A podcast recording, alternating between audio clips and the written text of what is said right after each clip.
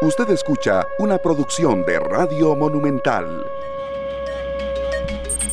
Monumental, la radio de Costa Rica, son las 3 de la tarde con 38 minutos. Muchas gracias de verdad por estar con nosotros en esta lluviosa tarde, llegando ya hoy a miércoles 19 de eh, agosto del 2020. Gracias por su compañía, gracias a todas las personas que ya se están conectando en nuestro perfil en Canal 2 Costa Rica y también a las personas que están con nosotros en los 93.5 FM y www.monumental.co.cr. Muy contentos de estar con todos ustedes. Glenn Montero en la cabina de controles. Esteban Arones Parisi quien les habla y mi compañero Sergio Castro. Hoy con un menú eh, variado, con temas que se salen de pandemia, con otros que también pues la tocan en un sentido principalmente de tratar de tener un poco más de manejo de las emociones, de manejo de tranquilidad en la medida del, sabemos y lo decimos siempre con sumo respeto a las personas que están atravesando una situación más difícil que otras, de intentar eh, tratar de sacar algo positivo de este 2020 y sobre todo manejar cuadros pues muy complicados de irritabilidad, de falta de paciencia, de ya cero tolerancia y eso pues lo entendemos muy bien. E incluso en este bloque pues vamos a también eh, a responder a iniciativas y sugerencias de temas que nos han planteado siempre eso sí con ángulos diferentes y con especialistas diferentes que es eh, básicamente y por supuesto siempre respetando eso la razón de ser con la cual nació esta tarde y que estamos ya muy cerca de cumplir precisamente cinco meses al aire. Mi compañero Sergio Castro también con todos ustedes. Buenas tardes Esteban. lo veo bien abrigado hoy. Sí sí este salí de la casa eh, dispuesto a abrigarme un poquito más. Tenemos que cuidarnos muchísimo, Esteban. Hoy no, podemos correr el riesgo ni de, un refrío, ¿verdad? No, para nada. Eh, bueno, nunca debiéramos de correr ese riesgo, pero ahora más que nunca debemos de cuidarnos. Y, y bueno, qué dicha que tenemos tanta información, temas muy importantes que yo sé que la gente tal vez no, no conoce a fondo y que vamos a tocar hoy acá. Sí, hoy el programa lo vamos a dividir en, bueno, tres bloques. El primero vamos a tocar el tema de crucitas. El tema de la minería ilegal en, crucitas es un tema de mucha actualidad, sobre todo porque hoy el ministro de Ambiente, Carlos Manuel Rodríguez, que está a punto de, dejar su cargo, recordemos que él eh, oficializó hace ya bastantes días e incluso fue primicia acá en Noticia Monumental la renuncia de Carlos Manuel Rodríguez para asumir la dirección del Fondo Mundial Ambiental y que bueno, eh, precisamente hoy eh, tuvo eh, una comparecencia en la que incluso pues algunos utilan que fue ya una parte, una parte yo la, la, la, tuve muy presente y la vi por espacio casi de una hora, sí, en algunas partes pareció más de un show político porque no se, no se le dejaba prácticamente hablar nada, pero cuando sí pudo hablar hubo algunas imprecisiones y sobre todo falta de medidas claras para detener la, minería ilegal allá en Crucitas. Él minimiza el tema, asegura que no es un desastre ambiental y bueno, queremos analizar un poco el tema. ¿Con quién? Es eh, eh, la primera parte del programa de hoy con don Alan Astorga, quien es consultor ambiental, también es ex secretario de la Secretaría Técnica Nacional Ambiental, quien tiene una posición muy crítica, pero a la vez sin eh, excesos. Y eso es precisamente la razón de ser por la cual lo, lo, escogimos para la primera parte del programa de hoy. Y en la segunda, Sergio, la, la que hemos hablado hoy, usted y yo hablamos mucho de este tema hoy en la mañana cuando estábamos en la, en la producción del, de nuestro espacio de hoy, eh, doña Cristina Styling, quien es especialista en trastornos del estado de ánimo, depresión, crisis de ansiedad, fobias, porque sí, en ocasiones se está desbordando eh, acciones que no, que no van ni contra la moral ni contra el orden público. ¿verdad? Bueno, este, hay cosas, eh, la violencia en muchas personas está ahí a flor de piel, ¿verdad? Y sus reacciones no son normales. no sabemos cómo va a reaccionar la contraparte. Cuando vos reaccionas de esta forma, no sabes cómo te van a, a responder. Eh, y es ahí donde se pone todavía más peligroso y más violento el asunto cuando reaccionamos iracundos, ¿verdad? Claro, no sé si ya tuvo oportunidad de ver el, el, el video de lo que sucedió en Curriabate. Claro. Terrible eso, ¿verdad? Serio, es decir, uno entiende quizá, eh, y aquí no estamos ni justificando que quizá sí eh, hay imprudencias en contra de los ciclistas, sí, eso es un tema ya de muy larga data, pero pues ver, ver apreciar lo que, lo que pues ese ciclista hizo, de verdad lo deja uno perplejo, porque le puede pasar a uno, serio, es decir, uno sin querer de pronto en carretera se topa con alguien que se baja totalmente fuera de sí y te dispara. Entonces, eh, es un poco el, el, contenido que hoy queremos tocar. Pero si vos cargas en tu carro algo sí. para reaccionar eventualmente, vas listo. De alguna manera estás esperando que eso pase para utilizar lo que pusiste en tu carro. Sí. Entonces, cuando uno carga en, su vehículo, sea moto, sea una motocicleta, sea una bicicleta, un automóvil, un camión, lo que sea, andas cargando algo con lo que puedes herir a alguien. Sí. Estás dispuesto a usarlo. Y muchas veces muchas personas están deseando usarlo. Claro. En serio, mm, mm, para la gente que tal vez no, no, no sabe en muy, muy en específico de lo que estamos hablando, fue bueno, un ciclista que en las cercanías de Plaza del Sol en Curridabat, bueno, simplemente mm, frenó su andar y destrozó parte de, casi diríamos todos los vidrios eh, del frente de un autobús, espejos, retrovisores y demás. Y hoy me aportaba una persona con la cual yo conversaba el tema, me decía, bueno, ¿y qué pasa si a ese chofer le van a cobrar eso? ¿Verdad? Serio, y eso es, claro.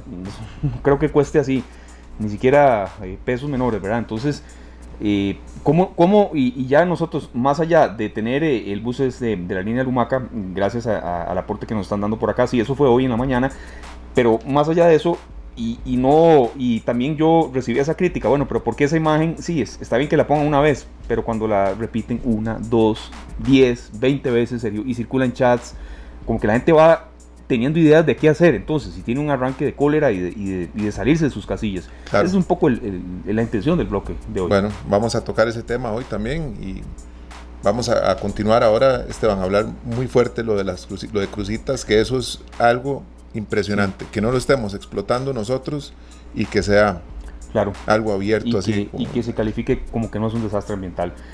Son las 3 de la tarde, 45 minutos. Arrancamos con los temas de hoy. Gracias de verdad por estar con nosotros a don Alan Astorga, consultor ambiental. Él es exsecretario de la Secretaría Técnica Nacional Ambiental de CETENA y bueno, un conocedor de la materia que ha tenido una posición muy clara sobre eh, crucitas pero que también, y por eso eh, lo escogíamos a él serio, porque es una posición un tanto más mesurada, eh, y, difiere un poco de esa de, que simple y sencillamente pues eh, a los que están a favor de Crucitas casi que hay que echarlos del país y, a veces eso no construye mucho cuando ya son críticas muy exacerbadas. No Alan, ¿cómo analizar un poco lo que está pasando en Crucitas? El ministro de Ambiente hoy estuvo en la comparecencia que bueno, em, en ocasiones sí tuvo que responder cuando le dejaban y en otras cuando lo dejaban pues había imprecisiones y había hasta falta de no sé, como de fechas específicas y de acciones más concretas para salvaguardar el medio ambiente allá en Crucitas, en la zona norte del país. ¿Cómo analiza usted lo que está pasando? Sobre todo cuando estoy, hoy también, mm, perdón que me extienda un poco en esta, en esta introducción, don Alan, porque hoy hay un informe eh, que viene en la prensa, específicamente en el Diario de la Nación, eh, es un informe del OIJ que confirma que se están dando muchísimas, pero muchísimas irregularidades y sobre todo pues extracción eh, de oro y plata. Entonces, ¿cómo toma este tema, don Alan? ¿Qué, ¿Cómo interpretar lo que pasa allá en la zona norte de nuestro país? Bienvenido. A todos. Sí, bueno, definitivamente como todos sabemos, esto de crucitas es todo un, desastre desde el punto de vista ambiental, pero también hay que contextualizarlo en la, en, la situación, ¿verdad? Porque no tenemos que olvidar que Costa Rica está haciendo, está en un arbitraje internacional, eh, la empresa Industrias Infinito está demandando eh, a Costa Rica por casi, bueno, 394 millones de dólares, era casi 400 millones de dólares. Y, se abre un problema complejo, ¿verdad? Que yo sé que ahora todos estamos preocupados por esto, que se dice que la gente está sacando el oro allá y hay un desorden y, y bueno, la verdad es que sí, hay una extracción, este, la situación no es muy ordenada, todo lo contrario. Este, pero también tenemos que ver en qué perspectiva aparece esa situación, que eh, durante siete años no hubo explotación ilegal en, ahí en, Crucitas y de pronto en el 2017 aparecen eh, con una particularidad que yo he señalado, eh, que, a mí me preocupa, porque si vemos la, la, como la historia de eventos nos damos cuenta de que como que que hay como una especie de armazón aquí muy particular, porque eh, si nos recordamos, Industrias Infinito tuvo la posibilidad de iniciar explotación minera en este material que están ahora explotando estos mineros ilegales, lo que llamamos la regolita, que es lo que tiene oro. Y Cruzita no lo, no lo empezó a hacer, sino que en el 2000, a finales de 2007 planteó el cambio de no explotar ya regolita, sino hacer el, tajo en los cerros eh, Botija y Fortuna y aumentó el volumen y se profundizó y ahí es donde empezó el proceso que terminó culminando un proceso judicial que se anularon, donde se anularon todos los permisos, ¿verdad? Entonces, eh, resulta que, bueno, al final la minera se va y durante más o menos cinco años no pasa nada. Y de pronto eh, cuando ya empieza el proceso de la demanda, el arbitraje, etcétera, etcétera, aparecen esta, esta gente a desarrollar minería eh, ilegal. Yo hice un estudio eh, que presenté al ministro de Ambiente a principios del año pasado, donde hicimos una, un análisis de imágenes satelitales de los sitios donde los mineros ilegales llegaron a hacer la explotación.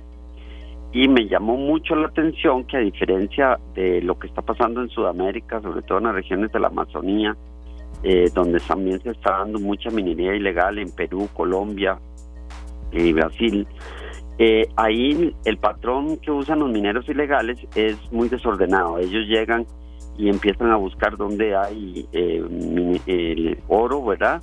Y si no hay van a otro sitio a la par y ahí es van es un proceso de degradación sistemática de todo el territorio. En el caso Crucitas eso no se dio, los, los mineros ilegales llegaron exactamente a los sitios donde había mayor ley, o sea, donde había mayor riqueza en oro. Tanto eh, riqueza en oro que hay que resulta que este eh, e incluso exportan. Ellos ellos saben que el material tiene tanto oro que entonces lo echan en sacos y se lo llevan fuera de, de crucitas. Algunas veces para Nicaragua y bueno, por lo que he escuchado, en algunos casos incluso van a dar a bangares donde tienen sitios de procesamiento para extracción de oro. Entonces, eh, a mí me parece que tenemos un problema en ese aspecto porque eh, no sé si fue al azar o fue premeditado, pero a mí me llama mucho la atención de que de pronto en el 2017, al calor de ya todo este proceso de la demanda, eh, etcétera, se, de se inicia esa explotación ilegal. Y eso es muy importante de, anotarlo porque eso es como cuando se enciende, ¿verdad? una cosa muy inflamable, se hace ya un incendio porque eso, y eso es lo que sucedió, se hizo, se desató la famosa fiebre del oro y eso hizo que vinieran eh, no solo nicaragüenses, porque lo, que nos hemos enterado es que también hay mineros ilegales costarricenses y bueno, y todo el encadenamiento que se hace cuando empieza a haber ya plata circulando o dinero circulando en esa zona y que es un poco lo que reporta el OIJ, que, que de pronto ya hay ya una cuestión organizada, ¿verdad? Este, en el proceso de producción. Pero esas, esas son unas circunstancias que a mí me llaman la atención porque ahora, eh, ¿qué es lo que ha provocado esto? Que la gente dice, bueno, ¿cómo es posible que Costa Rica no pueda traer el oro, que se lo estén llevando eh, y que, bueno, y de manera ilegal y además dañando el ambiente? Pero entonces el encadenamiento que sigue es que entonces la gente dice, bueno, no, deberíamos explotarlo nosotros, ¿verdad? Que, que sea Costa Rica.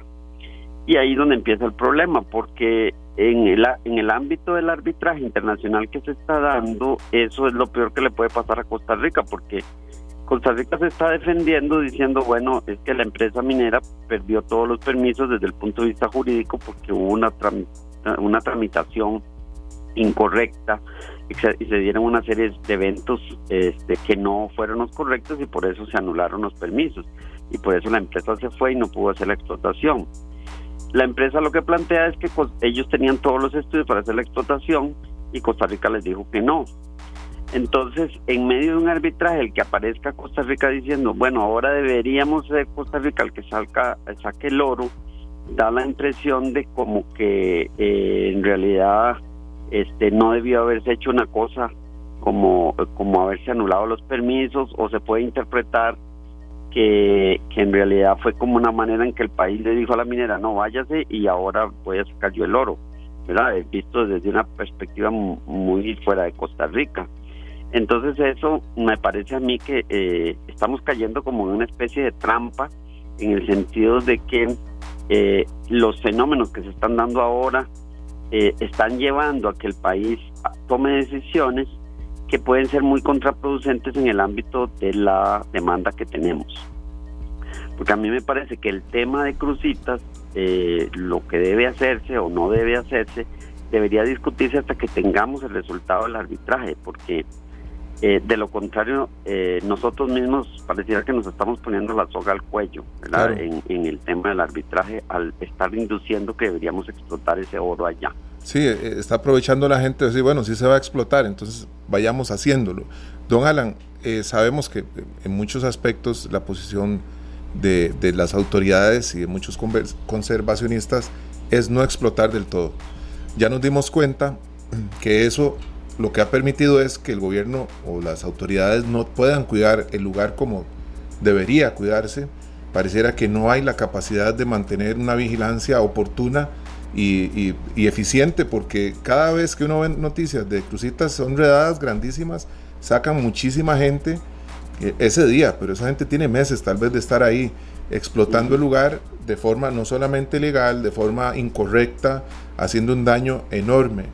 En medio de todos los, los, no, en medio de todas las cosas que pueden ser dañinas para, para la tierra, ¿usted considera que hay una forma correcta de hacer esa explotación y que en vez de tener un grupo de policías vigilando la zona, haya una compañía estatal o no estatal explotando la zona de forma correcta, de forma eh, este, saludable para el planeta y que así nosotros nos, nos, garanticemos de que el daño es muy inferior al que estamos eh, sufriendo ahorita.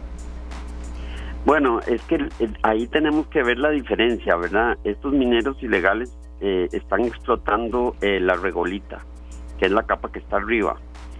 Eh, una, una explotación ya industrializada en Crucitas implicaría ya eh, más o menos lo mismo que planteó Industrias Infinito, hacer explotación ya de gran escala, eh, con el uso de cianuro y el desarrollo de una enorme represa de colas que nos llevaría a la discusión original que tuvimos allá por el 2009-2010 cuando se empezó a discutir si era viable o no viable la explotación minera en, en, en Crucitas. Eh, el punto aquí que yo quisiera que, porque yo sé que tenemos un problema de esta minería ilegal que es bastante impactante, pero tenemos que ver el otro problema, el, el, hecho de que se haga una explotación industrializada muy grande ahí eh, podría generar también grandes impactos ambientales. Ahora, el problema que tenemos en Costa Rica y en muchos países tropicales y en América Latina en general, es que la legislación que tenemos no nos protege bien desde el punto de vista ambiental, la legislación minera, empezando por el canon que es muy bajo.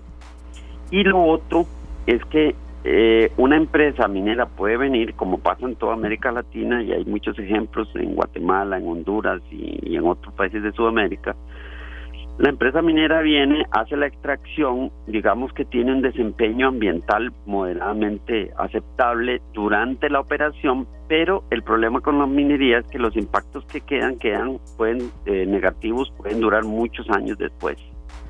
Y la, la legislación que tenemos en este momento no le da responsabilidad a la empresa por esos impactos o ambientales que puedan ocurrir después de que la minería, la minera se ha ido.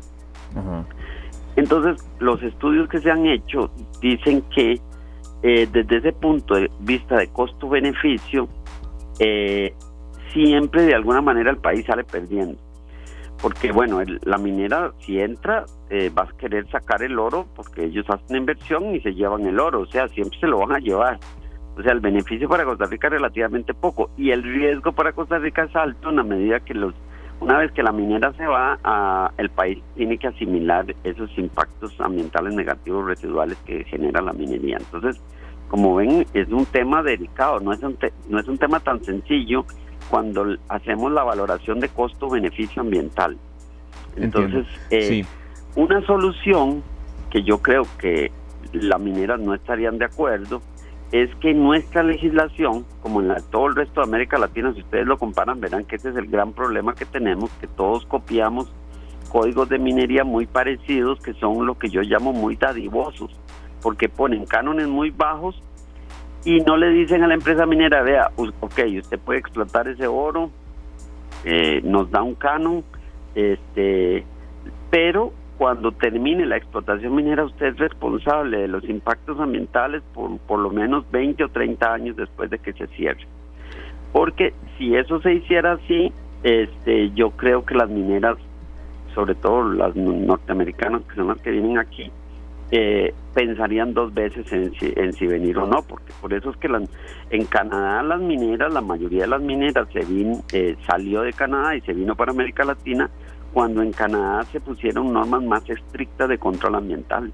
Así es. Una, una eh, breve eh, eh, aquí interpelación, don Alan, porque la comparecencia esa del ministro de Ambiente, Carlos Manuel Rodríguez, y por eso insistimos que es un tema muy, muy actual, todavía se está dando en estos momentos, es el diputado del Frente Amplio, José María Villalta, el que está en uso de la palabra. Yo quería robarle unos minutos para que usted escuche un fragmento de lo que se dio esta mañana cuando el diputado de Liberación Nacional, Roberto Thompson, habló y mm, fue, fue, vehemente, pero también el ministro intentó defenderse en el sentido de que algunas acciones se han dado y él insiste en que no es un desastre ambiental. ¿Le parece, don Ana, si escuchamos unos breves minutos? Claro, claro, con mucho gusto. Gracias más bien. Y aquí pues eh, ponemos un, extracto de una de las partes quizá pues más, eh, mm, no de show político ni de partes en las que no se deja hablar al ministro y que eso sí hubo, eh, en la mañana hubo mucho de eso, pero también una parte en la que pues contestaba consultas muy muy concretas que le hacían en, en esa comisión. Adelante. Esta tarde no hay ninguna denuncia en este momento. no, hay, ninguna denuncia. No, no hay ninguna denuncia. Hay una investigación que, que, se está desarrollando y esperamos que eso termine en denuncias. Este, este, esto que usted califica como que no es un desastre, digamos, que habla aquí el periódico La Nación, dice crimen organizado impone su ley en zona minera de Crucitas. En su criterio, ¿a qué se origina? ¿Esto, tiene, esto se origina en un tema ambiental eh, o es al revés? Bueno, esto se origina ante una serie de decisiones que este país ha tomado con relación a la operación minera y, se tomó una decisión de prohibir la actividad este, de oro en Crucitas. Ministro, eh, Cuando se genera una prohibición, se genera un incentivo este, económico hacer una actividad que se vuelve muy rentable. Se, genera una prohibición y entonces se genera un incentivo. Este, y entonces este, la contención se ha limitado a lo que usted ha mencionado aquí sin ninguna denuncia específica ante la Fiscalía. Eso me queda claro. Ahora, eh, en relación con el ejercicio de su cargo, quisiera preguntarle específicamente, ¿ha dictado usted, mediante un decreto ejecutivo, ha emitido usted un decreto ejecutivo durante estos dos años que, que contemplen normas y regulaciones de carácter obligatorio relativas al uso racional y la protección de los recursos naturales en Crucitas. ¿Y me podría citar el número de decreto y la fecha? Bueno, eh, nada más para concluirle su primera, primera pregunta. Hemos establecido una gran cantidad de denuncias a nivel individual sobre personas que han sido capturadas infraganti y haciendo actos ilegales y hemos presentado denuncias sobre propietarios de fincas donde eh, se evidencia que hay colaboración. Esto que está eh, usted mencionando es una estructura, varias estructuras de crimen organizado que son investigadas por el OIJ. Pero, ministro, eh, le reitero la pregunta. ¿Ha, dictado usted, como ministro de Estado, algún decreto ejecutivo que contenga normas, regulaciones con carácter obligatorio relativas al uso racional y la protección de los recursos naturales en Crucitas? Yo que tenga conocimiento, no, señor diputado. en los dos años no ha sido dictado ningún decreto que lleve su firma respecto a este tema. Bueno, he hecho una gran cantidad de decretos que tienen que ver con el manejo de recursos naturales, pero no... No a Crucitas. No, señor. No a Crucitas, no ha habido ninguna gestión de esa parte, de parte suya. Segunda pregunta, ¿ha promovido usted alguna iniciativa de ley sobre la exploración, explotación, distribución, protección, manejo y procesamiento de los recursos naturales específicamente en Crucitas. ¿Ha promovido usted y ha presentado usted en su gestión durante estos dos años de gestión algún proyecto de ley ante esta Asamblea Legislativa? No, señor, solo hemos hecho una, una propuesta que fue acogida por la Asamblea Legislativa. Bueno, apoyamos una propuesta de diputados con el tema Gracias, de los ministro. Este, entonces, ni se ha dictado desde su despacho ningún decreto ejecutivo para regular este tema, ni se ha promovido desde su despacho ninguna iniciativa de ley sobre, sobre este tema. ¿Es cierto? Así es. Muy bien, perfecto. Eh, y, última pregunta, ¿ha realizado un inventario usted, eh, su despacho de los recursos naturales presentes en Crucitas, a la fecha, que conste en un documento cierto no, oficial no, no tenemos un inventario, tenemos un estudio que hace una este, aseveración, un análisis de los impactos ambientales de las actividades ilegales. Ok, ministro, entonces digamos que al país tiene que quedarle claro que la gestión a su cargo ni ha dictado ningún decreto ejecutivo relacionado con el uso racional y la protección de los recursos naturales en crucetas, ni ha promovido ninguna iniciativa de ley al respecto, ni ha realizado un inventario de los recursos naturales que hay en la zona y que están siendo afectados. Eso nos queda absolutamente claro. Eso es porque ya existe la normativa legal del señor diputado. Ya, ya existe toda esa normativa, no hay que desarrollar eh, decretos ejecutivos, pues ya la norma jurídica existe. Entonces la excusa suya o la excusa de su despacho es que como, como existe una normativa no vamos a tener ninguna iniciativa. Esta tarde Bueno, don Alan, era entonces parte de la, de la comparecencia de lo que se dio esta mañana ante el plenario legislativo, todavía sigue y hasta su nombre, yo lo escuché como dos o tres veces, don Alan, en mencionarse hoy en, la comparecencia, eh, ¿se puede hacer un poco más o mucho más para detener lo que está pasando allá ambientalmente eh, y tal vez a manera de análisis, don Alan, que hacia dónde ir? Ya viene un nuevo ministro de Ambiente y dónde siente usted que, que puede darse una, una especie de solución a un problema, un problema muy, muy complejo. Yo diría que por eso yo me parece que aquí hay que tener cabeza fría, ¿verdad? Y un poco tranquilizar los ánimos, porque recordemos que estamos en medio de un arbitraje, ¿verdad? Como les decía antes, que está pronto a resolverse y que le puede significar al país una condena por 400 millones de dólares. O sea, en medio de esta situación económica tan dura que estamos, eh, que se nos venga una, eh, una, una eh, condena de pago de indemnización por 400 millones de dólares eh, sería ya catastrófico, más de lo que ya estamos, ¿no? Entonces, a mí me parece que eh, por eso es que hay que tranquilizar los ánimos, decir, bueno, esperemos el resultado del arbitraje, analicemos bien cuál debería ser la estrategia para resolver el caso de crucitas de la minería ilegal. yo pienso que sí podría emitirse una legislación especial para crucitas, pero con esa determinación que, les mencionaba antes, esa condicionante de que la minera se haga responsable de los impactos ambientales incluso después del cierre de operaciones de la actividad minera, para ver si realmente la minera asumiría esa responsabilidad, porque es que ese es el problema, que la experiencia en América Latina no es positiva porque las mineras cuando se acaba el oro se van y bueno, no se acuerdan mucho ni les interesa mucho del ambiente eh, que dejaron, eh, el, la calidad del ambiente que dejaron cuando ya se han ido, ¿verdad? Ahora, lo otro, por lo que digo yo que hay que tener cabeza fría, es que eh, algunos de mis colegas en el Colegio de Geólogos han estado reportando que o informando que debajo del subsuelo de Costa Rica hay miles de millones de dólares en oro y otros metales como cobre y, otro, y otros productos minerales. Y entonces lo que se está, eh, Crucita se está sirviendo como, como un fósforo que enciende una situación todavía más complicada, porque eh, primero que todo no es cierto que tenemos datos reales, científicos, comprobados de que existen yacimientos enormes de metales preciosos y de otros metales en el subsuelo de Costa Rica. Y el agravante es que en el caso de que hubiese que hacer exploración para determinar si realmente existen yacimientos explotables, la mayoría, casi la gran mayoría de esos recursos están debajo de los parques nacionales y de las áreas silvestres protegidas. Entonces, empezamos, eh, vemos como de un problema pequeño que es Crucita, eh, porque viéndolo en la dimensión del área continental de Costa Rica, el área de impacto de Crucitas es, es bastante reducido. Este, qué sé yo, como en un, una, un total como de dos kilómetros cuadrados de, de los 58 mil kilómetros que, tiene Costa Rica.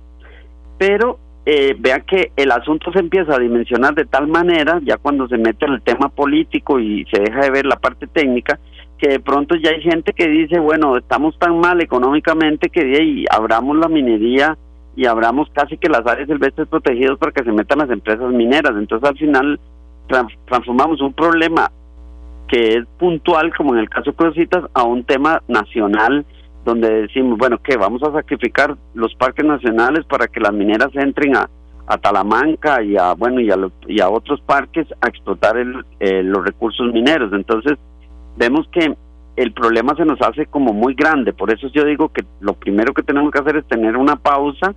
Eh, me parece que nos estamos precipitando, estamos eh, precipitando las cosas antes de tener el resultado del arbitraje, porque yo insisto que a mí me parece muy particular que durante siete años, a pesar de que el oro estuvo con un precio relativamente alto, de pronto llegue gente y, y encienda la mecha en crucitas. Y pareciera, yo no sé, me da la impresión de como que es un asunto como que eh, encadenado y que nos va a llevar, ojalá que no, a que, nos que nos condenen y digan, ve, eh, por eso hay que abrir toda la explotación, a Costa Rica la explotación minera. Entonces, yo digo que en este caso lo primero que tenemos que tener es calma y analizar las cosas con mucha eh, paciencia y tomar las decisiones que le, más le convengan al país, no no precipitadamente, porque me parece que así este vamos a cometer errores este, más grandes que los que ya hemos cometido. Sí, don Alan, antes de una consulta de cierre de mi compañero Sergio, mm, también nos preguntan por acá que un arbitraje internacional, y es muy, muy válida la, acotación que nos hacen, eh, un arbitraje internacional de este tipo, ¿cuánto tiempo puede durar? Si es, eh, Bueno, ya, esto tiene varios años y según he leído, eh, yo no soy experto en ese tema, pero sí leí los, los artículos y los comentarios de de, de tanto del, de la minera que ha dado el presidente de Industrias Infinito ha dado unas declaraciones a un periódico en San Carlos que él mismo afirma que esperan que el resultado de esta arbitraje se dé este mismo año, lo que resta del 2020. COMEX eh, decía que posiblemente a principios del 2021, pero lo que sí está claro es que en los próximos meses se va a dar este arbitraje.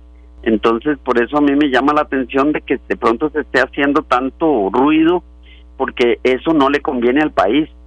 O sea, eh, todo este ruido de la comparecencia del ministro, esto, eh, este, esta publicación de la Nación de hoy, las declaraciones del, del presidente de Industrias Infinito, eh, yo pienso que no ayudan al resultado del arbitraje. Nos estamos poniendo la soga al cuello, me parece. Entonces, creo que por el bien del país deberíamos como calmar los ánimos y, esperar tomar decisiones eh, más tranquilos y mejor pensadas antes de que nosotros mismos desemboquemos en, eh, o, induzcamos a que la, el arbitraje termine en nuestra contra, en contra del país. Claro, este, don Alan, con el panorama que tenemos ahorita y lo que está pasando durante todos estos años, ¿cuál sería el paso que usted considera que deberían de dar las autoridades en materia de seguridad? ¿Cuánta gente se ocuparía? Yo no conozco personalmente la zona de Crucitas, pero ¿cuánto se ocuparía o qué se ocuparía para que ese lugar esté resguardado? Mire, este, yo lo planteé eh, eh, desde hace como dos años cuando hice el estudio. Eh, cuando analizamos eso por el área de las zonas de explotación, ahí se requeriría por lo menos un equipo de policías de más o menos 500 funcionarios con el debido equipamiento, ¿verdad? Incluso claro, porque hay, eh, gente drones y cosas de esas que faciliten el, la vigilancia. Y según lo que conversé con aquel momento con el ministro de Seguridad, él decía que eso significaba por lo menos 10 millones de dólares anuales de inversión para el ministerio y que eso, bueno, que para el Estado eso era bastante caro tener tantos policías ahí. Pero yo siempre he dicho que si nos condenan y lo, lo que está perdiendo el país, eh, ¿verdad? Con esta extracción ilegal, es, es mucho más caro que hacer esa inversión. Pero, pero bueno, aquí no sé, a veces ponemos la carreta por delante de los bueyes y nos confundimos nosotros mismos, pero porque según los datos de la Dirección de Geología y Minas, a estas alturas ya son cientos de millones de dólares los que se ha extraído ilegalmente de crucitas, pero definitivamente es un tema de seguridad. Este, ahí lo que se ocupa es más presencia policial bien equipada y para poder sacar a toda esta gente que, que actúa ilegalmente. Ahora, les digo, este tema de la minería ilegal es enorme, es un problema enorme que tenemos en América Latina. Este, Estaba leyendo que en Colombia el 80% de la minería que se está dando es ilegal precisamente por eso, porque incluso a las mismas mineras a veces les sirve promover eso porque es una forma más barata de sacar el oro sin tener que tener pagar cosas en la parte ambiental. Perfecto, muchísimas gracias, don de verdad, por este análisis, eh, mm, diríamos objetivo, por supuesto, y, con, con, sobre todo con conocimiento causa, eh, porque usted es consultor ambiental, ha estado en Setena, ha estado de ese, de ese lado también, y a veces no solamente del lado de la oposición, por la simple oposición. Entonces, gracias, don Alan, y sabemos que está muy al tanto usted de lo que está pasando en la Asamblea Legislativa también. Sí. Muy amable. ¿ah? Bueno, mucho gusto. Buenas tardes a todos. Hasta luego. Gracias. Estaremos en contacto con, con, don Alan más adelante y también con, con otras personas eh, que nos, ayuden, nos ayuden a enriquecer pues, el análisis sobre este tema, siempre con posiciones eh, a favor o en contra, pero con respeto. en serio, nos están diciendo por acá, Pablo Escalante Celedón mm, asegura, bueno, fijo nos condenan y también asegura que nos van a poner no nos van a poner un 5 para pagar eso los amantes de la naturaleza. La minería bien regulada será un excelente negocio. Es una posición que respetamos mucho y es parte de lo que se dice. Otros nos dicen por acá, William Peraza, no hay trabajo en crucitas para los costarricenses. Yo fui allá, este, serio, hice un reportaje allá con, mucho agradecimiento mm, en para la Dirección de Noticias Monumental y en especial para la Jefatura de Información. Por cierto, fui con Fernando Muñoz, hicimos un reportaje allá y de verdad tenemos imágenes. Lo que se ve allá de cuadros de desempleo, Sergio, de impacto a la naturaleza, incluso una parte en la que fuimos a, a inspeccionar, a, tener trabajo de campo en el que muy a lo largo se ven disparos. Entonces este, uno, ahí de verdad siente que, que, sí, la vida no vale nada, así de, así de simple. Hay por lo menos 5 o 8 kilómetros ya muy cerca de la finca Vivoyet, donde se da la extracción, en lo que eso es como tierra de nadie, Entonces sí es una zona con mucho problema. Precisamente por eso le preguntaba yo a don Alan, porque uno ve las noticias y uno dice, qué raro que no esté pasando nada.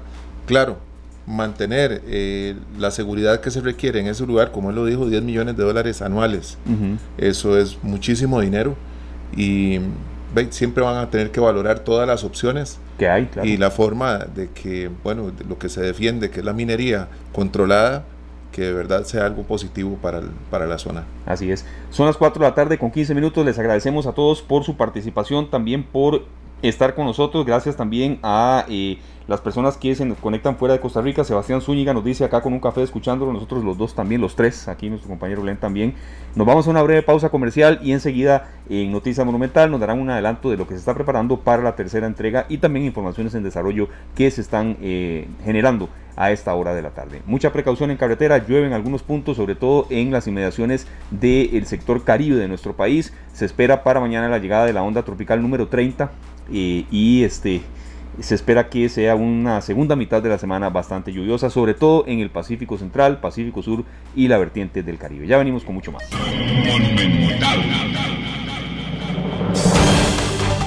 Son las 4 de la tarde con 19 minutos, hora propicia para eh, eh, establecer contacto con nuestro compañero Fernando Muñoz de Noticias Monumental, que nos tiene eh, un adelanto de las principales informaciones que usted escuchará después de Perando el Ojo, 7 en punto de la noche en la tercera entrega de Noticias Monumental. Por cierto, mucha información en desarrollo a esta hora de la tarde. Bienvenido Fernando, ¿cómo le va? ¿Qué tal Esteban? Saludos para usted, para Sergio y para quienes sintonizan esta tarde. ¿Cómo va todo? Muy bien, por dicha. Todo bien, por dicha. Sergio bien abrigado y bueno, lo mismo, lo mismo decíamos para, para todos. Sabemos que usted se está cuidando muy bien el tema de las defensas, alimentación y demás, Fernando. Cualquier posibilidad de resfrío, alejarla del todo, ¿verdad? Sí, sí, no, estamos consumiendo mucha vitamina C, sobre todo en, en, este momento, y, y, además entendemos que anden abrigados porque realmente es una tarde bastante oscura y fría acá en, en La Bruca, en San José, capital de Costa Rica. Contarles algunas de las informaciones que vamos desarrollando para la tercera entrega informativa de Noticias Monumental. Por supuesto, como siempre, aprovechamos el espacio para hacer un rápido recuento de cuál es la situación a nivel nacional con respecto al COVID-19, después de que el día de hoy se registraron 766 casos nuevos, ya para un total de 30.409 casos acumulados desde que inició la pandemia en Costa Rica, casos positivos ya en 82 cantones, además, eh, pues básicamente la mayoría de estos casos se han registrado en adultos, 25.489 en total, 2.838 en menores de edad y 1.925 en adultos mayores.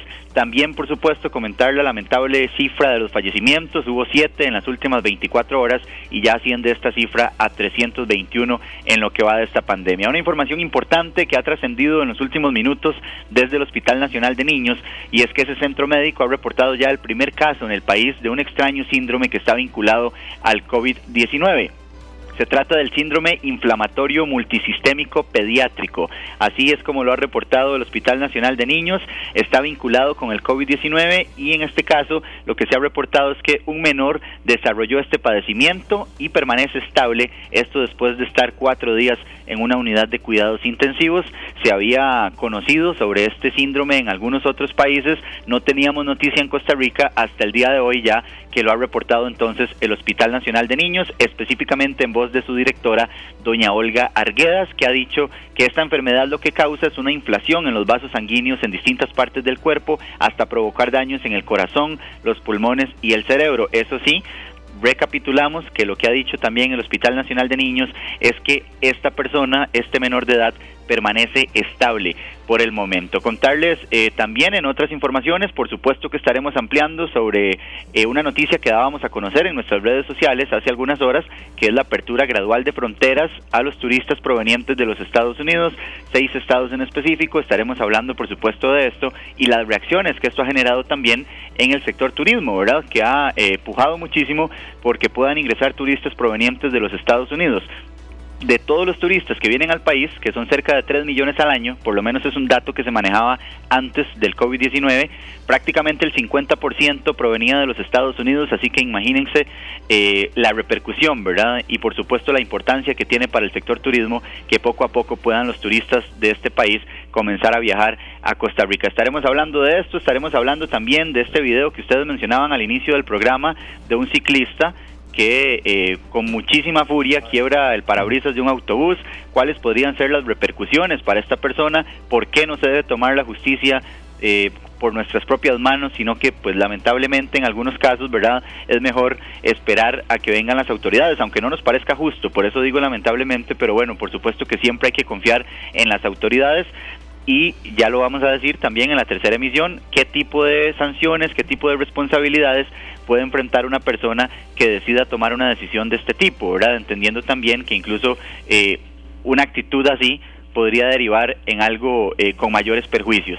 Así que bueno, son parte de, de, los temas que estaremos tratando en esta tercera emisión de Noticias Monumental y por supuesto también comentando ya que ya hay fecha y ya hay hora para la final de la UEFA Champions League. Podría ser la cuarta orejona para el costarricense Keylor Navas el próximo domingo 23 de agosto a la una de la tarde. El PSG enfrentar, enfrentando perdón, al Bayern de Múnich. Estaremos todos, por supuesto, muy atentos de si logra o no Keylor esa histórica cuarta Champions League, que pues básicamente sería algo sin precedentes para un costarricense, para un latinoamericano, y no tengo el dato a nivel mundial de cómo anda la estadística, pero me parece que también eh, podría ser algo histórico. Así que sin duda alguna estas y otras informaciones a las 7 de la noche y los estaremos esperando a ustedes y a quienes a esta hora nos ven y nos escuchan en esta tarde. Muchas gracias Fernando, muy valioso ese, ese ángulo que ustedes van a tocar. Eh, ¿Qué le puede pasar a uno si, si tiene un arranque de furia? Aquí nosotros ya, ya está casi en línea, de hecho, una especialista en, en, recursos humanos, en, también en psicología integral, manejo de emociones, eh, para no, jamás eh, tener una acción como esa, Fernando, porque no es la primera vez que pasa algo así en Costa Rica. Eh, tal vez tan, tan vehemente, pero también que uno sepa que si uno hace algo así, tiene consecuencias y me parece también mucho de complemento. Lo que uno, lo, que, la que uno se puede exponer de no controlar la furia en un momento determinado. Sin duda alguna, ¿no? Sin duda alguna. Por eso quisimos abordar este tema con especialistas en derecho penal, eh, también, por supuesto, con representantes de, los ciclistas, ¿verdad? Entendiendo que hay situaciones que se dan en carretera, no estamos diciendo quién tuvo la culpa, porque no lo sabemos, no conocemos eh, a ciencia cierta qué fue lo que sucedió antes de que este ciclista tomara la decisión de emprenderla a golpes en contra de esta unidad de autobús. Entonces no estamos diciendo pues, si fue que el chofer le tiró el bus, si fue que el ciclista se le metió, eso no lo sabemos. Pero lo que sí sabemos es que hay una actitud que puede traer consecuencias y bastante graves en el ámbito penal, incluso multas, por supuesto, también eh, en materia económica, entendiendo que hubo daños a este autobús. Así que es un tema que, por supuesto, estaremos ampliando a las 7 de la noche y que vale la pena tocar en un momento en que sigue creciendo la cantidad de personas que opta por este método de transporte con una infraestructura que sigue rezagada para quienes optan por transportarse en bicicleta y eso también para nadie es un secreto y es un tema que ha estado por mucho tiempo en la palestra. Eh, ha habido algunos avances en esta materia, específicamente en San José, también conocemos que hay una ciclovía en Cartago, pero no para satisfacer la demanda que hay en este momento de ciclistas y también eh, esa creciente intención de trasladarse cada vez más en este tipo de vehículo, compañeros. Así es, Fernando, y ya queda usted pues un, una, como un flash deportivo de situaciones que aquí en esta tarde se dan eh, prácticamente cuando estamos al aire eh, no es tampoco de última hora, pero sí eh, en los últimos minutos también se ha dado a conocer que Cristian Bolaños deja el Saprisa. El goleador del, campeonato anterior, navaja sensible para los morados, se marcha a Noruega. Entonces es una información ya confirmada y que eh, tal vez hay gente que se está incorporando un poco pues tarde a la audiencia y la, recopilamos por acá. A sus 36 años Así es, se va para el fútbol europeo, nuevamente regresa Cristian Bolaños a Noruega. es una noticia que alegra, ¿verdad? Por supuesto, por la calidad del futbolista, pero que también lo pone a uno a pensar, ¿verdad? De, de qué, qué tanto estamos haciendo para eh, generar en el fútbol tico jóvenes promesas, ¿verdad? Que también puedan ser vistas y atractivas, que puedan resultar atractivas para el mercado internacional. El hecho de que se hayan fijado en Cristian Bolaños, que nadie pone en duda su calidad, ¿verdad? Eh, también yo creo que lo pone a uno a pensar en, en, ese sentido, ¿verdad? De por qué no en jugadores más jóvenes que está produciendo también el fútbol costarricense. Y aprovecho, Esteban, rápidamente para contarles de última hora que el Ministerio de Seguridad Pública ha confirmado que a partir del día de mañana habrá cierres esto en la ruta 243, que es la que comunica a Pérez Celedón con Dominical. Y esto por los convoyos, recordemos que es una figura que se ha implementado en el marco de esta pandemia para poder realizar el traslado de mercancías a nivel centroamericano. Eh, para tal vez generar una menor afectación o un menor riesgo de contagio del COVID-19 entre los transportistas extranjeros. Así que bueno, eh, estas caravanas de camiones van a generar entonces este cierre. A partir del día de mañana, la vía 243 que comunica a Pérez Celedón con Dominical tendrá un cierre diario de cuatro horas. Ese periodo está entre las 10 de la mañana y las 2 de la tarde para que lo tomen en cuenta los conductores que habitualmente se trasladan por este sector y para quienes nos escuchan en esa zona del país, entonces para que sepan que habrá un cierre diario en esta ruta 243 entre las 10 de la mañana y las 2 de la tarde para facilitar el tránsito de esta de transportistas. Buenísimo, Fernando. La gente tiene que tener muy presente que también hay un, un tema eh, por esa región con el puente sobre el río Coronado eh, al kilómetro 179. No es esa misma zona específicamente, pero que sí tienen que medir muy bien los tiempos que van a utilizar para manejarse por el lado Pérez Celedón y demás. Muchas gracias, Fernando. A ustedes las gracias y nos escuchamos a las 7 de la noche. Gracias. Era Fernando Muñoz de Noticias Monumental con un resumen muy oportuno, Esteban. Muy oportuno y informaciones muy en desarrollo que se están generando a esta hora de la tarde. 4 con 30 minutos, la pausa y al volver, bueno, ese otro ángulo que vamos a abordar sobre manejo de emociones, manejo de ansiedad y manejo sobre todo de arranques de ira serio que están a la orden del día y que en una pandemia así, con situaciones que nunca, nunca antes hemos visto, eh, pues es previsible que puedan seguir ocurriendo. Y lo que queremos aquí es pues un ángulo de, eh, de construcción de ayuda a la gente, un canal de ayuda. Claro que sí, tenemos que, que, tener mucha paz y buscarla, porque a veces no la tenemos, tenemos que buscarla y ojalá la encontremos, porque los ánimos andan en muchos caldeados. Y no solamente en la calle. ¿verdad? Son las 4 con 31 minutos, la pausa y enseguida volvemos con más. Las 4 de la tarde con 33 minutos y bueno, un bloque que anunciamos desde el arranque de este espacio que incluso lo íbamos a tocar precisamente eh, ya hoy o mañana, independientemente de lo que se produjo hoy en la mañana, serio, que es ese video del que comentaba nuestro compañero Fernando Muñoz de Noticias Monumental, que me parece muy valioso ese enfoque, serio, las responsabilidades penales que uno puede eh, acarrear sin un arranque de ira, simple y sencillamente destrozarse el parabrisas de un carro por, por furia. Eh, creo que se, se, ha tocado, sí, la parte eh, de manejo de ansiedad y demás, pero ¿a qué se expone usted si, si hace algo así? ¿verdad? Eso en, en, las consecuencias legales, claro. ¿verdad? Pero ¿qué pasa si la persona a quien estás agrediendo o le estás agrediendo su vehículo reacciona igual que vos? Imagínese, ¿verdad? Vos con un tubo, con un bate, con, con una sí, sí. pata de chancho, como la llamamos nosotros, o sea, con, con, un arma. Un arma. Sí. ¿Cómo podría ser el, ¿Cuál podría ser el resultado de un ataque de ira? No nos vayamos muy largo, eh, eh, serio, lo que me pasó a mí, la, la, anécdota que yo conté de una persona en un cajero automático, yo sé que algunos me criticaron que por qué va a un cajero automático, sí, está bien, pudo haber hecho a veces uno necesita efectivo, serio, así de simple, y uno, y uno, nunca tiene. A mí me pasa mucho eso. Claro. Y la persona que estaba en el cajero automático, que, que yo le dije eh, que por qué no andaba ni carilla, ni más, nada, ni, ni mascareta, ni, perdón, ni mascarilla, ni careta, ni absolutamente nada, mucho menos guantes en un cajero automático. Y de todo me dijo, ¿verdad? Serio. Entonces, ¿cómo estamos reaccionando ante situaciones de eh, manejo de ansiedad, de irritabilidad, de control de emociones? Y le agradecemos mucho a la psicóloga Cristina Styling, que está con nosotros, especialista en materia de manejo de ansiedad, de trastornos de personalidad también. Eh, muchas gracias Cristina por estar con nosotros y por ayudarnos a, a abordar esta temática. Eh, una consulta así de primera entrada. ¿Usted logró ver ese video de lo que sucedió hoy ahí en Curridabate? Cristina, muchas gracias de verdad por estar con nosotros. Hola, buenas tardes. Muchas gracias por la invitación. Un gusto, como siempre, estar con ustedes. Igualmente. Sí. Definitivamente es impactante ver las explosiones de ira que estamos viviendo en estos tiempos, ¿verdad? Y no y no es la primera persona que hace un acting out en estos tiempos que estamos viviendo, sobre todo después del, del confinamiento y todas las restricciones que estamos teniendo y precisamente es una explosión de ira, ¿verdad? Es un mal manejo del enojo, probablemente la persona viene ya reservando en su en su área emocional muchas situaciones que no ha podido expresar y entonces eso es una explosión, es como una olla de presión, ¿verdad? Si no colocamos bien la valvulita, es, eso está destinado a explotar, ¿verdad? las ollas de presión que antes antes usaban tanto. Entonces es un definitivamente un un mal manejo de la ira y es una expresión exacerbada de enojo, ¿verdad? De probablemente una persona que ha estado reservando muchísimas cosas en su interior, eh, muchas situaciones de impotencia, de ira, de inestabilidad emocional.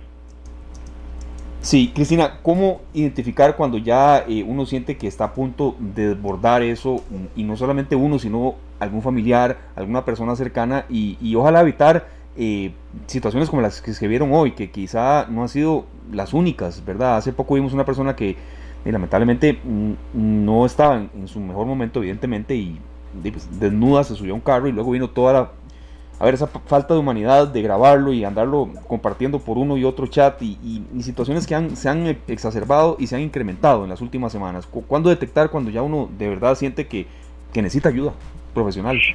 Exactamente, hay ciertos signos y, síntomas ¿verdad? que se pueden observar en la persona. Por ejemplo, una persona que se nota más, más inquieta de lo usual, eh, que está durmiendo mal, que tiene cierta irritabilidad, personas que tal vez le, le reaccionan y le contestan a uno de una forma inusual, ¿verdad? Ya son señales de alarma para buscar cómo hablar con la persona y si esa persona no es muy expresiva, que eso es también otro tema muy muy importante a abordar, las personas que no son expresivas son las que más tienden a este tipo de acting out, ¿verdad? Sí, nosotros... Entonces, hay que buscar formas de expresión si no tiene acceso a, un terapeuta, hablar con alguien y si no tiene esa facilidad, si usted siente que no tiene la confianza o esa facilidad para hablar con alguien cercano, escriba sus sentimientos. A mí me ha escriba sus sentimientos en, en, tres formas. Escríbalos en primera persona con todo lo que siente. Escríbalos después con relaciones de causalidad, por ejemplo, poniendo por fin comprendí que, me di cuenta de, descubrí, y después lo mismo pero en tercera persona. Y se va a dar cuenta que va desarrollando una capacidad de ver las cosas un poco más desde afuera. Pero definitivamente una persona que está un poco más irritable, que no duerme bien, que tal vez le tiemblan las manos, que el, discurso cuando está hablando se altera, se le traba la lengua o no o no habla lo suficiente, alguien que anda ansioso, irritable o con llanto fácil, definitivamente son síntomas de alarma. Eh, Cristina, a mí una vez me pasó algo curiosísimo y recibí un correo en el trabajo y me enojé porque yo decía, ¿por qué me están enviando este correo a mí? Yo bravísimo. Escribí una respuesta para ese correo, la leí y me esperé un momento, ¿verdad? Después vino, después vino quien me envió el correo y me dice, Sergio, qué vergüenza. Te envió un correo que no era para vos. Imagínese. Entonces, fue una lección de vida tremenda, porque yo por dicha para tomé. Los serio, claro, que sí. Pero él no sabía, él nunca se dio cuenta que yo, eh, yo andaba irritable, ¿verdad? Claro. Pero la pregunta mía es la siguiente: ¿qué pasa cuando uno sale de la casa? No sabemos si lo que él tiene en la mano, con lo que destruyó las ventanas del bus y los espejos, él lo traía.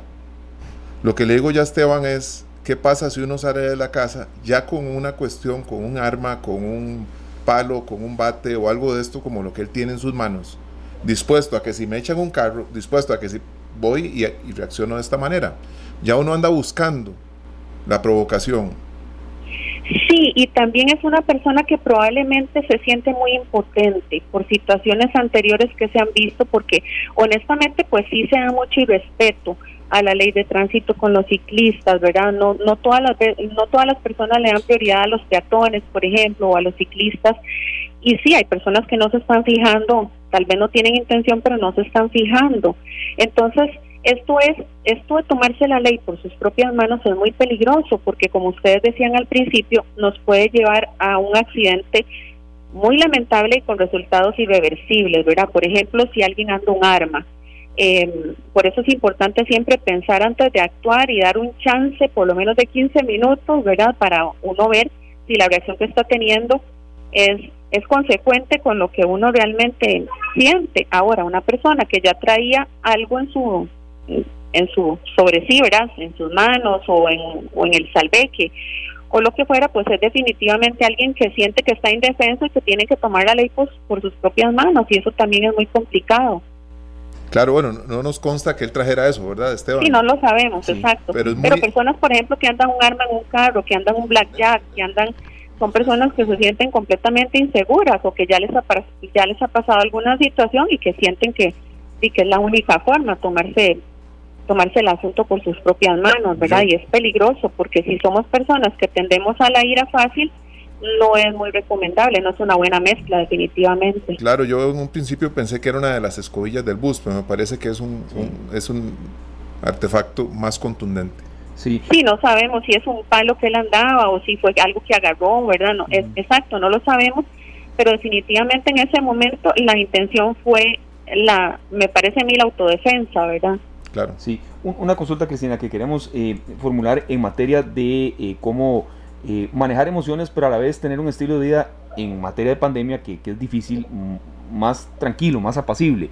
¿Cuándo hay que poner ya un límite a dejar de ver noticias o tal vez hacer cosas que antes no hacíamos como leer un libro mm, por lo menos 10, 15 páginas al día, ya dejar de tener contacto con el celular en alguna hora determinada. Sabemos Definitivo. sí, perdón Cristina, sabemos que, que, es, que es la herramienta de uno, de trabajo, lo, lo sabemos perfectamente. Vea, una muy rápida anécdota, yo ya lo voy a tener en cuestión de minutos de nuevo WhatsApp, mi teléfono murió en el sistema operativo, en el sistema informático y yo tengo día y medio de no tenerlo, pero he tenido una paz que no le puedo expresar de qué manera es, pero también a la vez siento como que me siento muy responsable porque quizá me están llegando mensajes eh, y, entonces lo que quiero llegar, no extenderme mucho en esto, es en qué momento poner un coto a las redes sociales, a tener que estar recibiendo tanta información, tanto video, tanta noticia falsa, que eso quizá puede generar que uno desencadene en acciones como las que lamentablemente se dio a esta persona, que esto seguro está, no sé, pero al revisar lo que hizo se sentirá evidentemente mal y su familia más.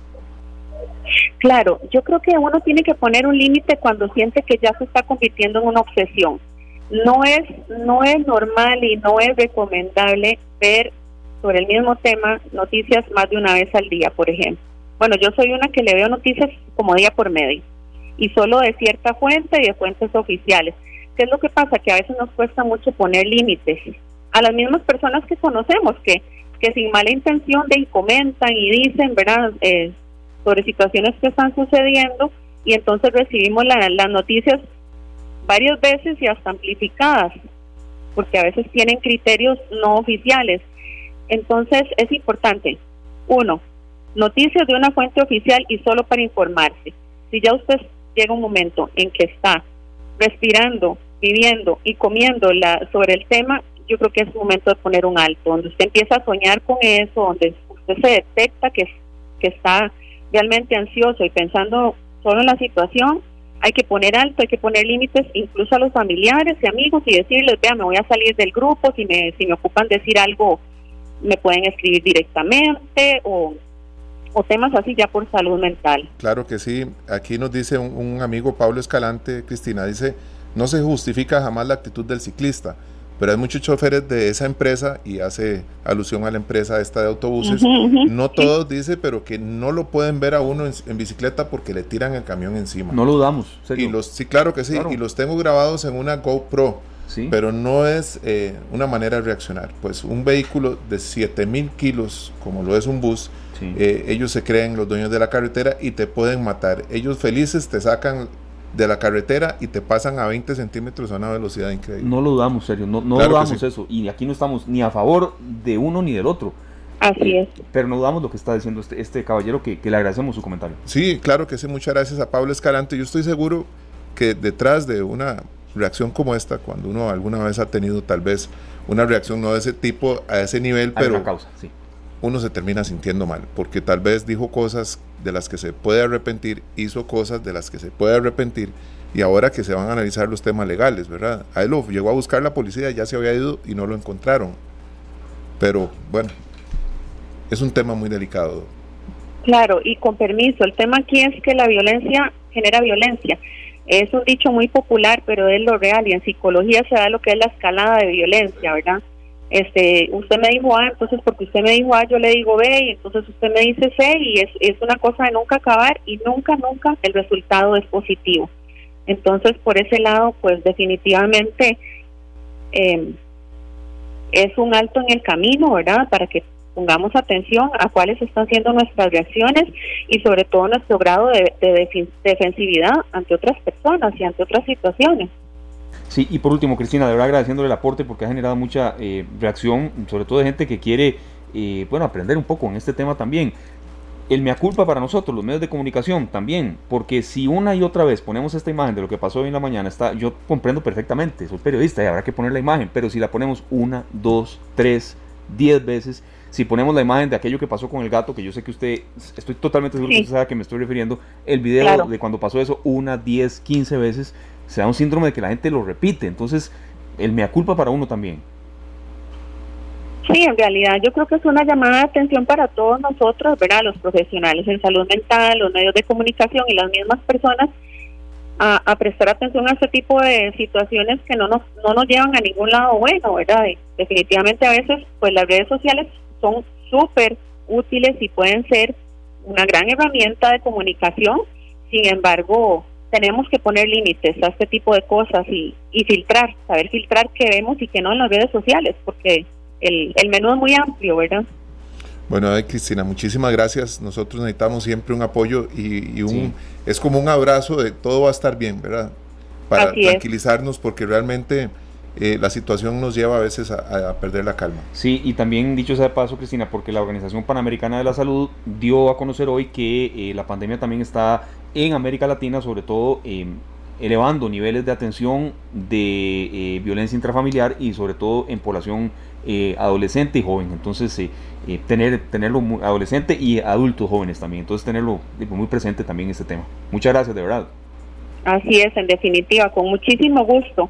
Siempre es un placer. Igualmente, gracias. Estaremos en contacto más adelante con más especialistas en, en materia de control de emociones. Cristina Styling, quien es psicóloga, también es especialista en materia de control de trastornos de ansiedad. Eh, esperamos haber cumplido con este bloque serio. Sabemos que quedan muchas consultas por ahí y lo vamos a abordar en estos días, lo vamos a refrescar porque eh, creo que no es un tema eh, que se debe dejar de lado porque incluso lo teníamos en programación, Sergio, en, agenda. Y bueno, cuando vimos esto que pasó hoy, más aún. Teníamos que tocarlo. Sí, por supuesto. ¿verdad? Con el objetivo de que no se repita, pero también de no estar a favor de ni una ni otra persona. Y ese, ese comentario de Pablo Escalante me parece que refleja muy bien el, el sentimiento de lo que de, por, de por qué nosotros lo escogimos hoy. Quizás sí había una acción que causó eso, pero evidentemente la reacción no fue para nada eh, la adecuada. Hemos visto, yo he visto eh, a la gente eh, cuando pasa un ciclista gritarle improperios porque anda en bicicleta en la calle, o sea, no puede ser. no puede ser. Bien, es un tema que retomaremos. Son las 4 con 49 minutos, un programa bastante robusto y con mucho contenido y que por supuesto no se nos va a hacer sin el bloque de las buenas noticias de la gente que siempre eh, busca dar lo mejor de sí para enfrentar una crisis como la que en el 2020 nos ha golpeado, pero insistimos, no nos va a tumbar. Claro. Porque Radio Monumental cree que juntos saldremos adelante, le traemos la nueva sección Buenas Noticias, porque juntos sacaremos el país adelante. Una producción de Radio Monumental. Son las 4 de la tarde, 49 minutos. Esta sección hoy sale de San José y en Guanacaste, precisamente en Matapalo, hay un grupo de personas que eh, se han dedicado al producir precisamente lo que están comiendo. Son huertas para autoconsumo que precisamente se dan a raíz de una pandemia que ha afectado a esta familia sus ingresos y también los ha llevado a reinventarse, a emprender y, por qué no, hasta después de eh, producir lo que se comen, ¿por qué no ya hasta pensar en comercializarlo? Está con nosotros Linda Lozazo, ella es directora ejecutiva de la Fundación Futuro Brillante, que precisamente pues eh, ayuda a estas personas, les da asesoría, apoyo y en qué consiste un poco esta iniciativa eh, Huertas para Autoconsumo, cómo surgió esta idea. Bienvenida acá esta tarde a Monumental. Buenas tardes. Hola, buenas tardes. bueno, primero muchas gracias por la oportunidad. es un placer compartir un poco de, de trabajo de la fundación. Eh, somos una fundación que lleva cuatro años trabajando aquí en Matapalo, en, Guanacaste, y hemos trabajado en, varios proyectos de, desarrollo comunitario, em, como huertas y proyectos de educación, infraestructura, pero con la pandemia todo ha cambiado, ¿verdad? Entonces ahora, eh, bueno, al inicio trabajamos mucho en, ayudas alimentarias para las personas que perdieron su trabajo porque aquí en esta zona, en, la costa, hemos visto un, un cambio terrible con el, desempleo, porque eh, en como casi una semana 80% de la población local perdió su empleo. Entonces iniciamos con proyectos de ayudas alimentarias, pero pensamos que tenemos que pensar en el medio plazo, largo plazo, porque esta pandemia no, no va a parar en un mes ni dos meses. Entonces, eh, nuestros aliados y, amigos de la empresa Garnier y Garnier, que tienen una, una linda propiedad aquí en Mazapalo, nos ofreció eh, el terreno para empezar una huerta. Y eso fue como, eso pasó como el primer mes de la pandemia, porque ellos estaban pensando en soluciones sostenibles para el largo plazo. Y también tenemos un agrónomo, un muchacho que se llama Jordi Noguera, que trabaja con nosotros, que lleva dos años trabajando con nosotros, trabajando en huertas y proyectos de gallinas y, de todo un poco. Y él está dando asesoría al proyecto.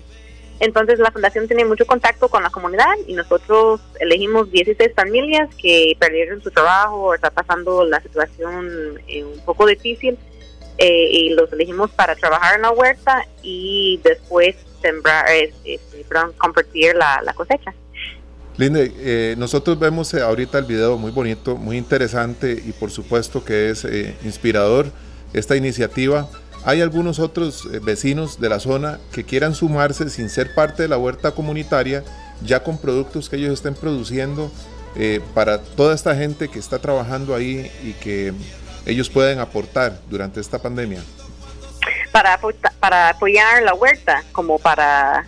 Apoyar a la huerta y a los que están trabajando ahí. Ah, sí, claro. Eh, esa iniciativa sí requiere eh, mucho apoyo eh, porque ya tenemos el, terreno, pero igual siempre ocupamos insumos como semillas y herramientas. Ahora, eh, aunque estamos en invierno, estamos preparando para el verano, pensando en el, sistema de riego y, y, todo que hay que hacer para estar preparados para eso. Entonces, sí, siempre ocupamos la ayuda de cualquier persona que, que quiera apoyar esa iniciativa. Una consulta, eh, Linda, básicamente cuáles son los productos que ellos están eh, poco a poco eh, ya sacando ahí hacia arriba, que están poco a poco desarrollando, ¿de a qué nos referimos? sí, claro. bueno, de, de hecho, esta semana tuvimos la primera cosecha de Petian y eso, eso es algo bonito porque es algo que sale más o menos rápido, en como un mes, cinco semanas. Eh, también tenemos maíz, tenemos plátano, tenemos culantro, eh, creo que ahora tenemos tomate también y eh, apenas estamos iniciando. La, primera, el primer día fue el 6 de julio, entonces ahí vamos poco a poco, tenemos una área de como 3 hectáreas, pero vamos a ver qué sale, que tienen más éxito y, y ahí vamos, por eso es que son los productos que tenemos por el momento. Este programa fue una producción de Radio Monumental.